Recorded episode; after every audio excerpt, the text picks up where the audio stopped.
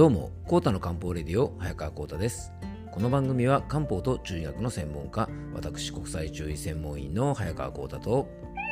はい、アシスタントの猫林さんと2人でお届けいたします。猫林さん、今日もよろしくお願いします。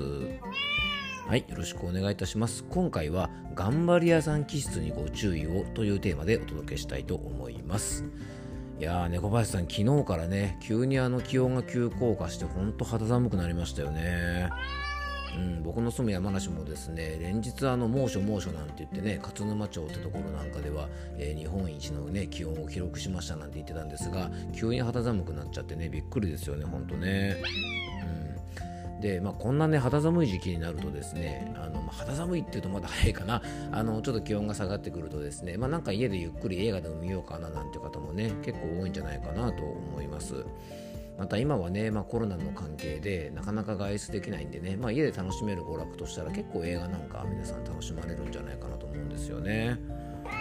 うん、この間ねそうたまたまそう映画といえばあの猫林さんね何何で見かけたのかな？何かでねあのセブンっていう映画猫林さん知ってます？あやっぱり見てるんですねそう僕がね大学生ぐらいの時にすごく流行った映画であのねそのセブンを見た時にですねあのデビッド・フィンチャー監督のねあのすごく有名でめちゃくちゃ面白い映画なんですけどねそのセブンを見た時にそういえばとね思い出したことがあってですね僕当時付き合ってた女の子とですね初めて、えっと、デートした時にですね見に行った映画がこのセブンだったんですよね。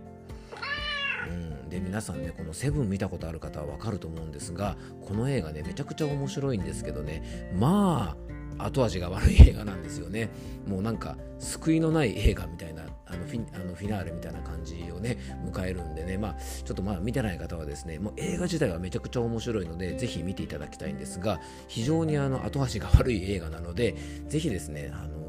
体調が悪い時とかですねなんかストレスが溜まってる時とか気分が沈み込んでる時とかですねそういう時はねあんまり見ない方がねいいんじゃないかなと思います。映画ってね見た後で結構気分がね変わると思うんですよね。だからねこの「セブンみたいなねちょっと重たい映画とかねあのちょっと考えさせるようなねちょっとこうなかなか、えー重たいことを扱ったテーマをテーマにしたですね映画なんかはちょっとそういう時はあまり見ない方がいいと思うのでねちょっとストレスが抱えてる時とか気疲れしてる時とか疲れてる時はねなんか「スター・ウォーズ」みたいなですねこう見た後ね正義は勝つみたいなそういう映画の方が えっ、とね少し気分楽になると思いますのでね、まあ、そんな映画を見てもらえたらと思います。はいセブンね、めちゃくちゃ猫林さん懐かしいですよね。うん、あのブラッド・ピットがねあの主演でね当時若かりし頃のブラッド・ピットでですねちょうどブラッド・ピットがですねめちゃくちゃこうライジングしているとこですよね。人気が出てきてねもうハリウッド一のあのもう人気スターになっていく途中というかですねまあ多分この映画が火をつけたっていうところもあると思うんですけどね。あのブラッド・ピットがすごく流行ってですね当時あの単発であの武将髭を生やしたブラッド・ピットがですねめちゃめちゃかっこよくてですねちょっと寄せようかなと思ってですね大学生の頃これ髭生やしたんですけどね結果的にあのプロレスラーのですね蝶野正宏みたいになってしまってですねあのなんか微妙な感じになってしまったんですがねあのはいなんか話の着地点も見えなくなってきましたので、えー本題の方に入っていきたいと思います。それではコータの漢方レディオ今日もよろしくお願いいたします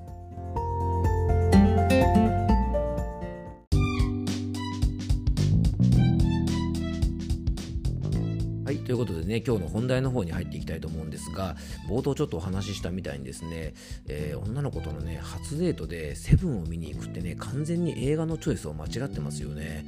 もうあの後味が悪いったらあれやしないでですねあの映画見終わってですねなんか覚えてるのがもうなんかすごくこう重たい雰囲気で2人ともですねムムムムって感じでですね、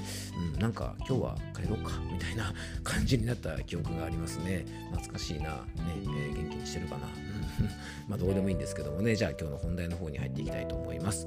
えー今日はですね頑張り屋さんはね要注意というかですね頑張り、えー頑張る気質というかですねついついいろいろ頑張ってしまう気質の人はですね、えーぜひちょっと注意していただきたいなというお話をしたいと思います。っていうのもですね結構皆さんの周りにもいらっしゃるかもしれませんがねいつも明るくて、まあ、大きい声で挨拶をしてですね、まあ、面倒の面倒をねこういろいろ見てくれるようないわゆるお姉さんタイプとかですね、えー元気なリーダー気質の方って結構いらっしゃると思うんですよね。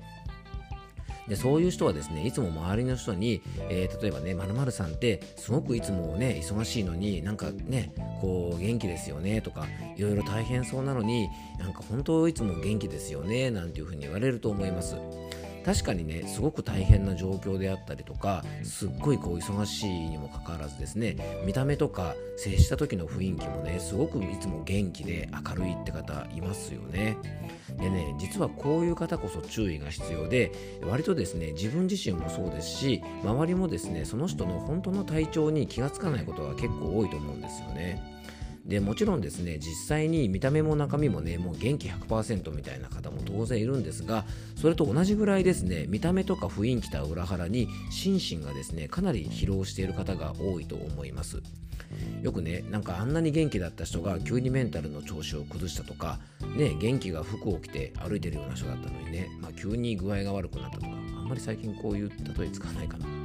まあ、こういう話聞いたことがあると思うんですがねこれって決してね急に悪くなったわけではなくて実はですね徐々にそのサインは体から出てきて、えー、ある時にねボーダーラインを割って体調を崩したんじゃないかなというふうに思ってます。でこういうですね常に元気でいなくちゃとか明るくいなくちゃっていう風に感じる方ってね、えー、そういうね、えっと、自分を演じてしまっている場合も結構あるんですよね。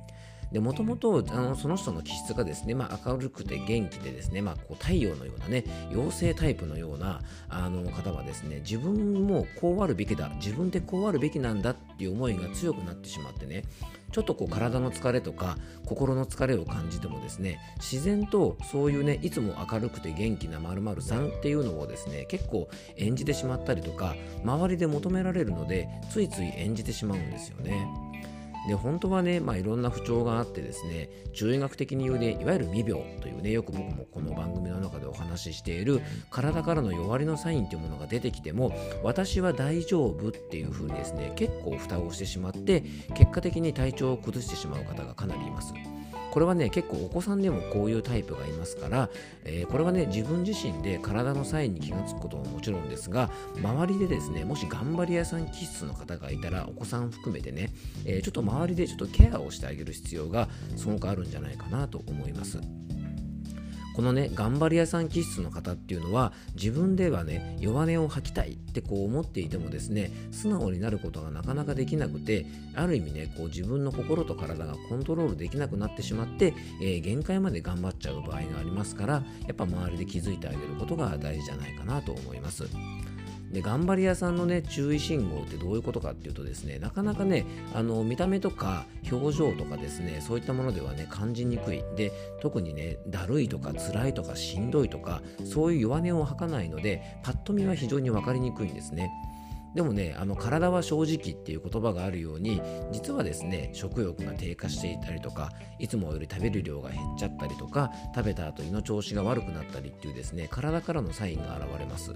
あとね、睡眠がですね、えー、少し寝つきが悪くなったりとか、えー、寝起きが悪くなったりとか、えー、気絶するように寝てしまったりとかですね、睡眠の質も悪くなったりすることもありますし、女性の方だとね、月経トラブルが増えたりとか、あとね、うんとこう頑張りすぎる方は交感神経、自律神経のね、頑張る神経である交感神経が優位になりやすいので、えー、血液の流れが悪くなる、筋肉がこうね、過緊張になって、えー、目の疲れとか肩こりとか腰痛とかむくみとかっていうような、そういうね、えー、と血行不良から来るようなサインも、えー、かなりいろいろ出ますから体調のことなんかをですねメンタルの調子を聞くとねこういう方はね必ず大丈夫って言ってしまいがちなので体の調子なんかを聞いてあげると意外と弱りのサインがわかるかもしれませんのでねこう休むきっかけをを作ってあげれるんじゃないかなと思います。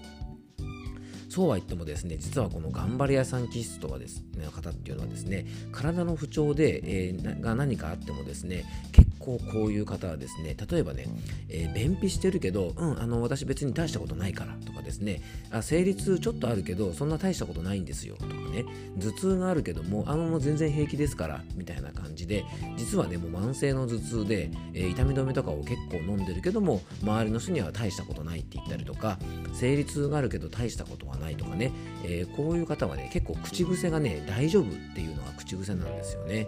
ですからねあのこれは周りの人が、えー、少し気を使ってあげなければいけないですしもし自分でねあ私ことちょっとこういう気質があるかもしれないと思ったら、えー、ちょっと自分自身の体をですね是非見つめ直していただきたいなというふうに思っております、えー、今日はですね結構多いと思いますこういうタイプの方。頑張り屋さん気質にご注意をということでねお話しさせていただきましたえー、今日のお話がね、ちょっとでもそういう頑張り屋さんのね、方の体のケアにつながれば嬉しいなと思います。えー、今日も聞いていただきありがとうございます。どうぞ素敵な一日をお過ごしください。漢方専科サラダ薬房の早川浩太でした。では、また明日。